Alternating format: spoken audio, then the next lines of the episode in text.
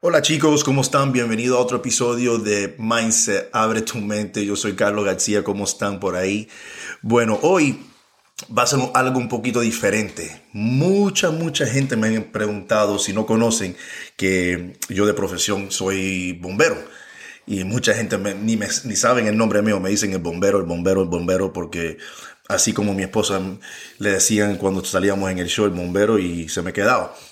Y mucha de la gente me están preguntando siempre, ¿cómo llegaste a ser bombero? ¿Cómo es?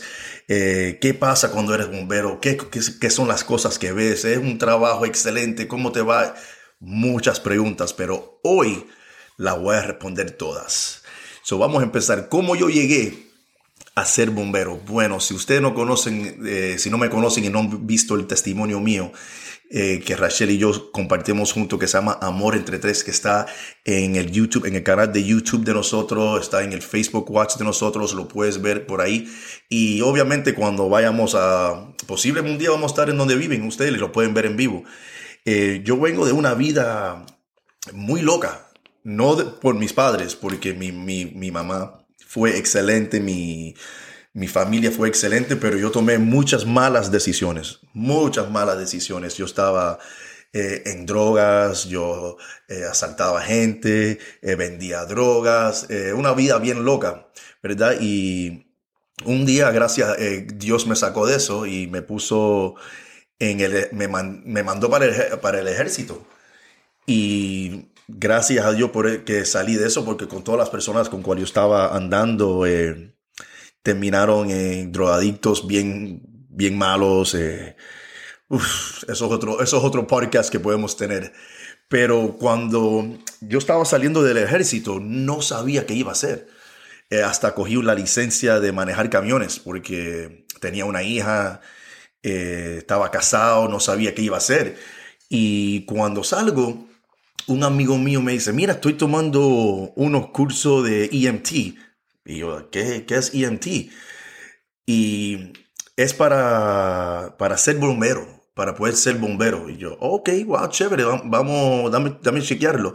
Y uno de los, de los beneficios de cuando estás en el ejército aquí en los Estados Unidos es que cuando sales, eh, sales con una cosa que se llama el GI Bill. En el GI Bill ellos te pagan la escuela. Te pagan la escuela, eh, tienes beneficio de comprar una casa sin un down payment. Son cosas que le dan a los veteranos. Y yo cuando vi lo que era, como no sabía qué iba a hacer, eh, lo empecé a estudiar. Y para ser bombero, y esto es en todos los lugares, es totalmente diferente.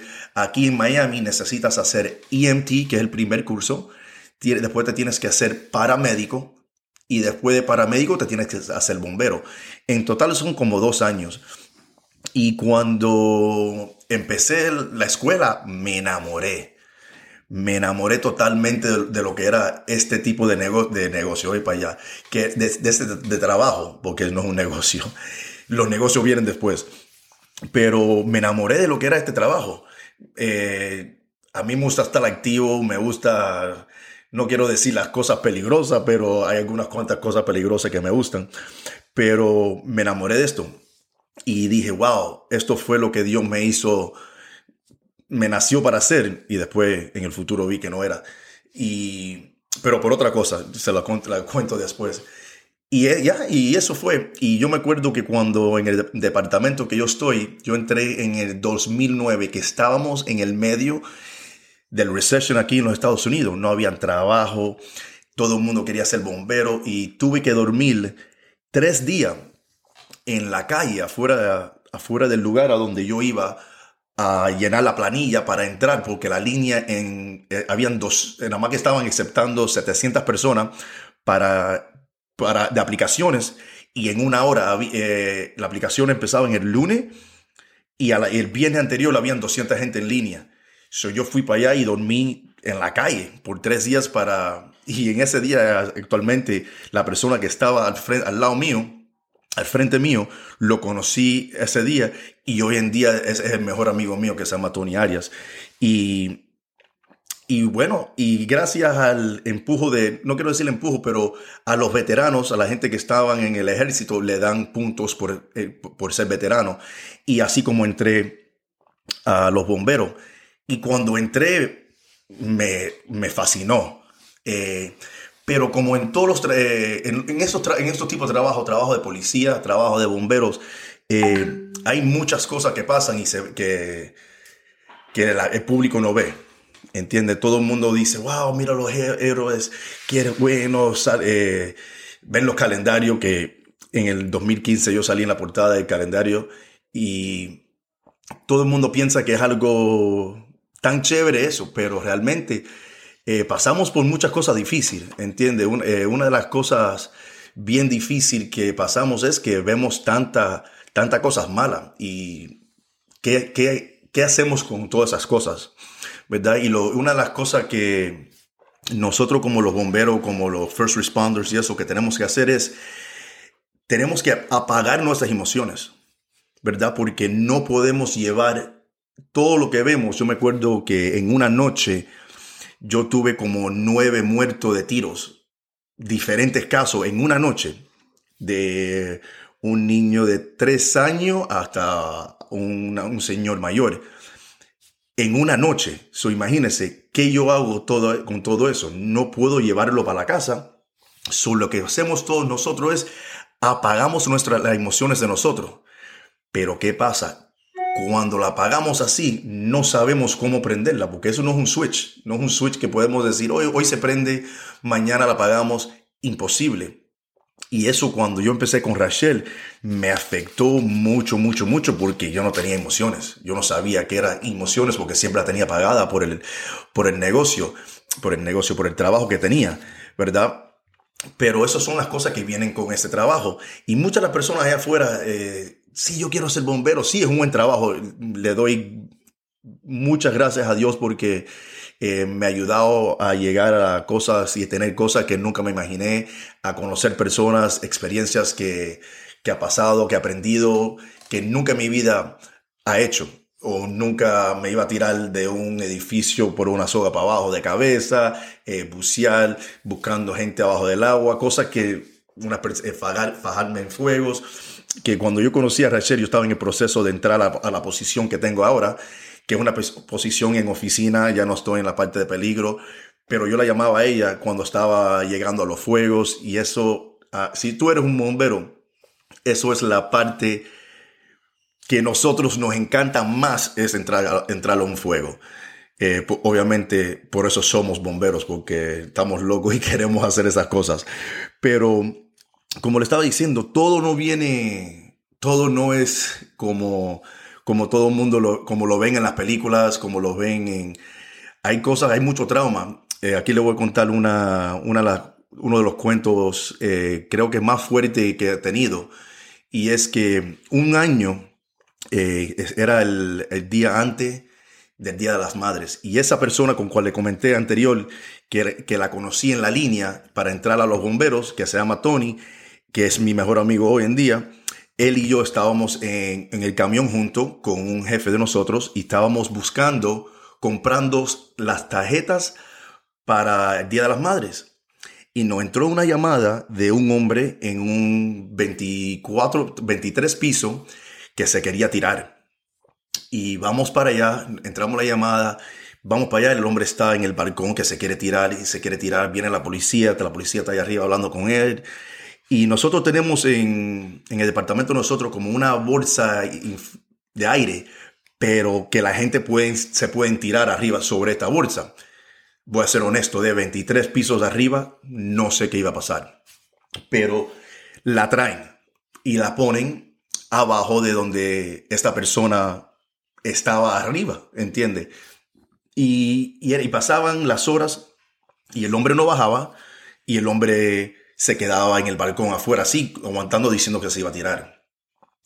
Y el amigo mío Tony, él, yo, yo, estaba, yo estaba en el equipo de los buceos, de buzo, y él estaba en el equipo de lo que se llama TRT, que son la gente que se meten en las cuevas, la gente que fueron a los terremotos allá en, en Haití, cuando eh, en Luisiana, en 911, que entran a los, eh, saben, de sogas y cosas así, él está en ese equipo. Eso me dice, mira Carlos, voy a amarrar esta soga bien, y yo le digo a él, mira, no te preocupes, marra la soga y yo voy a mirar para arriba porque si el hombre se tira, ya yo te puedo decir que se tiró y no podemos mover. Y cuando él baja para abajo a amarrar la soga, que yo miro para arriba, ese hombre le dice a las personas, a los policías que estaban ahí arriba, esa bolsa es para mí. Y ellos le dijeron sí. Y él le dijo, ok. Y se tiró para no caer en la, en la bolsa, se tiró para el lado. Pero cuando yo miro para arriba, ya el hombre estaba cayendo. Y yo le grito al amigo mío que él estaba abajo en mis pies. Él se tiró, él se tiró, él se tiró y me mando a correr. Pero cuando miro para atrás, mi amigo no me oyó, porque estaba enfocado en amarrar la soga para que la bolsa no se moviera. Y tengo que y corro para atrás, lo levanto, él era un poquito más chiquito que yo, lo cojo a él, lo levanto en peso y, y, me, y lo tiro para que la persona, yo no sabía dónde iba a caer la persona, solo cojo a él, lo tiro y yo me y trato de correr, pero ya no podía correr mucho. Bueno, para contarle que la persona cayó exactamente como a 7, 8 pies de mí y exactamente en donde él estaba amarrando las sogas. Exactamente. Y una persona que pesaba como unas 300 libras. So, imagínate una persona cayendo de, de un piso de 23 pisos arriba de otra persona se muriera. El amigo mío no estuviera ahí, ni yo tampoco, si nos coge a los dos. Pero eso fue algo que nos impactó mucho. Y para que tú veas, ese día yo le salvé la vida a él. Y no muchos meses después de eso, él me salvó la vida a mí. Había una persona que estaba, eh, que la mujer lo dejó y él fue a su casa, a la casa de ella, y se prendió un fuego dentro del carro. Y cuando él se prendió el fuego dentro del carro, dijo, oh, esto no, esto no era una buena idea. Y cuando yo lo veo, yo iba a brincar arriba de él para apagarlo, pero había una, una línea de electricidad arriba de la cerca que yo iba a tocar. Y, el, y él mismo, Tony, que yo le salvé la vida unos meses atrás, él me aló para atrás para yo no tocar la cerca. Porque imagínate, una línea de la electricidad de las calles ahí me iba, ahí me iba a quedar en la cerca esa. Pero yo sé que mucha gente, eh, estoy compartiendo estos, estos cuentos con ustedes porque mucha gente me lo preguntan y mucha gente, wow, es, es, como se ve en la televisión. Eh, no, no es como se ve en la televisión. Esto es vida de real. Hay, hay cosas feas, pero hay cosas bellas también cuando lo podemos eh, darle un familiar a una persona. en las crimas, yo me acuerdo que le dimos, sobrevivimos a un, a un papá con todos sus hijos viéndonos ahí hay, mucho, hay muchos tiempos buenos también. Y eso de verdad que cuando tú, cuando tú le puedes dar un familiar para atrás a una persona, a una hija, a una esposa, un esposo, a una esposa, ahí realmente es cuando, cuando tú dices, wow, gracias a Dios que pude estar ahí para poder salvar la, vida a esta persona. Y eso nada más que quería contarlo con ustedes porque mucha de la gente de ustedes me preguntan y ya hoy en día, ya, no, yo ni Tony, estamos trabajando, estamos, somos bomberos, pero estamos en otra en otra posición, ya no tenemos que hacer eso, ya. Y yo empecé esta posición exactamente cuando empecé con Rachel. Eh, Dios lo tenía todo planeado para nosotros, porque ahora podemos tener una vida normal.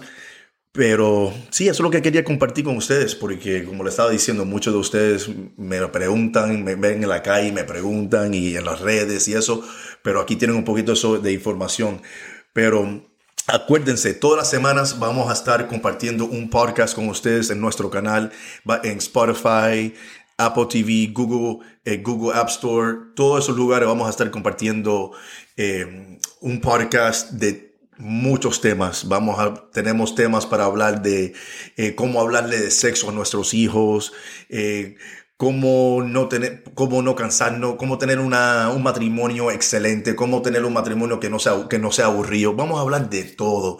So, tengan a tanto, pónganse un reminder, pónganse eh, subscribe, pónganse un alert que toda la semana va a salir un podcast que le garantizo que le va a encantar. Nos vemos bien pronto, que Dios los bendiga.